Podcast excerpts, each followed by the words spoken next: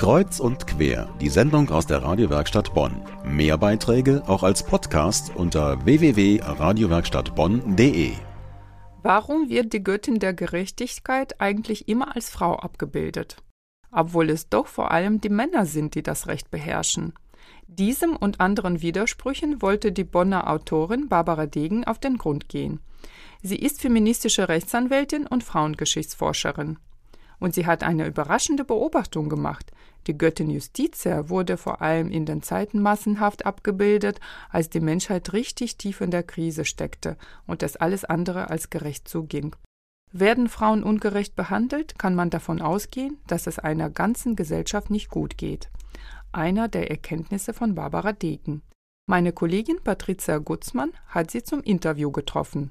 Als Sie den Hans-Litten-Preis bekommen haben, sagten Sie, dass die Frauenfrage eine Schlüsselfrage im Kampf gegen die Unterdrückung generell ist.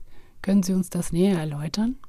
Ja, also äh, Frauen sind nun mal die Hälfte der Menschheit und ihre Unterdrückung ist aus meiner Sicht immer nicht nur ein Kriterium für die Unterdrückung generell, also auch von anderen Gruppierungen, sondern ist das Zeichen, wie human eine Gesellschaft ist. Also je äh, liberaler und humaner eine Gesellschaft ist, desto besser sind Frauen sozusagen dran, desto mehr Rechte haben sie, desto toleranter wird mit ihnen umgegangen, desto mehr können sie über ihr eigenes Leben bestimmen und weltweit gesehen ist ja einleuchtend, dass die Länder, die die größten Diktaturen haben, auch die größten Probleme mit den Frauenrechten haben. Also von daher ist es naheliegend zu sagen, wenn wir uns die Geschlechterverhältnisse und die Unterdrückung der Frauen angucken, dann lernen wir ganz viel über Politik, Humanität und äh, dem, wie wir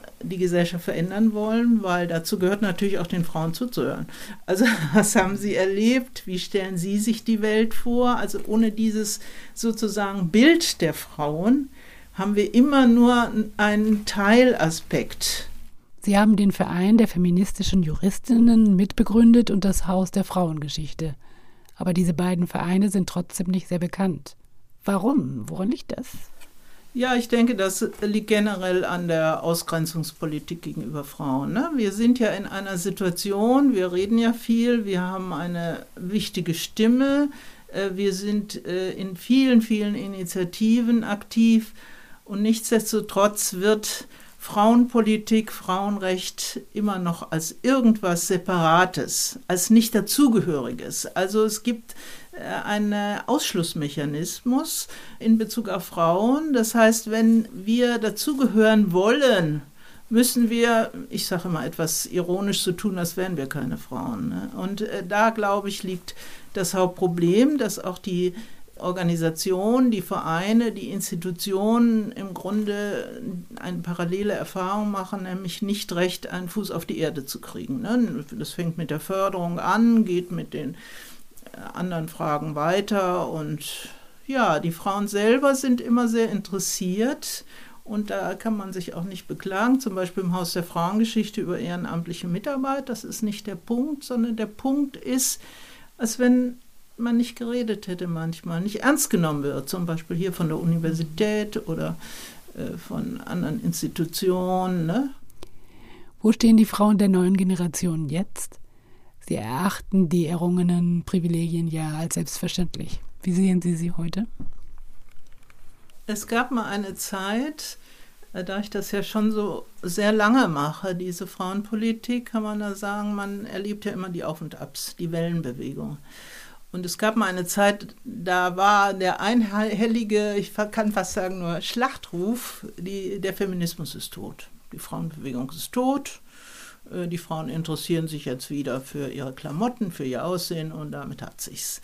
So, und auf einmal, nicht zuletzt durch diese Trump-Geschichte auch und durch das, was so immer wieder äh, jetzt hochkommt, was sexuelle Gewalt anbelangt, gibt es eben diese jungen Frauen, die plötzlich sprechen, die plötzlich sagen, nein, nein, das ist uns auch alles passiert. Ne? Man kann es nicht mehr in die Schublade.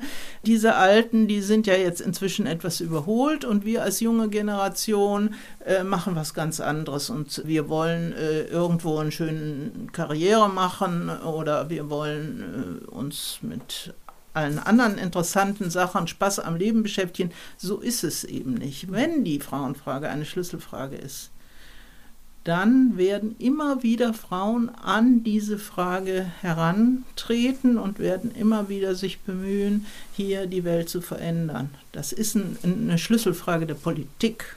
Das war die Bonner Autorin und Frauengeschichtsforscherin Barbara Degen. Am kommenden Donnerstag ist sie in Beul zu sehen und zu hören in der Buchhandlung Bücher Barz. Donnerstag 19.30 Uhr. Den kleinen Buchladen finden Sie in der Gottfried-Klaren-Straße 3, ganz in der Nähe vom Konrad-Adenauer-Platz. Der Abend steht unter der Überschrift Frauen wie du und ich.